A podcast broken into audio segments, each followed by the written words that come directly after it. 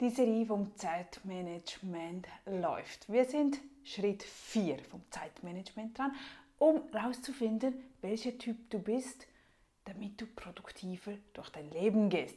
Wenn wir uns besser kennenlernen, dann wissen wir nämlich, wo unsere Stärken liegen, wie wir am besten was umsetzen und wann wir das tun. Und nun, heute, überleg mal, wann bist du produktiv? Hast du es gerne in deinem Office, in deinem Büro, wenn Musik läuft, wenn eine laute Geräuschekulisse ist, wenn andere Mitarbeiter mit anwesend sind? Bist du der Typ, der gerne in einem Starbucks-Kaffee sitzt und ähm, Artikel schreibt oder irgend sonst eine Arbeit erledigt in einem öffentlichen Café? Gehörst du zu diesen? Oder gehörst du zu der Sparte, oh, ich brauche absolute Ruhe, nichts kann mich stören, ich will weder Musik noch irgendwo andere Menschen hören. Ich bin am besten und am liebsten ganz alleine.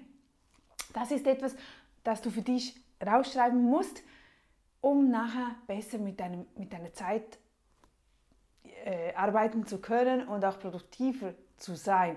Ich, was bin ich für ein Typ? Eigentlich voll easy, oder? Siehst du, ich brauche mein Büro, ich brauche Ruhe. Ich brauche echt Ruhe, nicht mal Musik. Ich habe nichts, nichts, das mich ablenkt. Kaum ich, es gab Zeiten, wo ich dachte, oh, ich möchte auch gerne in einem, in einem Café arbeiten. Das sieht immer so cool aus, oder? So, uh, alle Hipsters, die sind dort, arbeiten, ein bisschen Kaffee schlürfen und so. Ja, ja, ich habe es ausprobiert. Es ist absolut nicht meins. Ich kann nicht arbeiten, ich kann mich nicht konzentrieren, weil ich immer das Gefühl habe, man beobachtet mich. So, ja, was tut sie jetzt, was schreibt sie jetzt, das ist doch nicht wichtig und ähm, egal, ich kann es nicht, andere blühen auf. Also ich, ich kenne Menschen in meiner Umgebung, die brauchen Lautstärke, die brauchen Songs, die brauchen Leute um sich. Hauptsache es kommen und gehen und dann arbeiten die.